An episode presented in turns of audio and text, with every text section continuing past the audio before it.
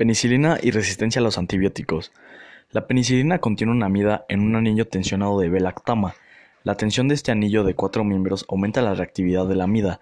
Se cree que la actividad antibiótica de la penicilina se debe a su capacidad asilar, es decir, introducir un grupo asilo, a un grupo CH2-OH, de una enzima que interviene en la síntesis de las paredes de la célula bacteriana. La asilación inactiva a la enzima y las bacterias en activo crecimiento mueren porque no pueden sintetizar paredes celulares que funcionen.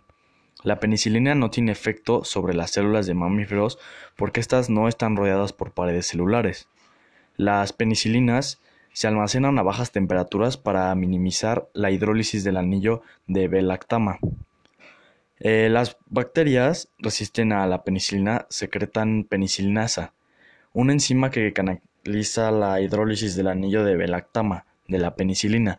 El producto en el anillo abierto parece de una actividad antibacteriana.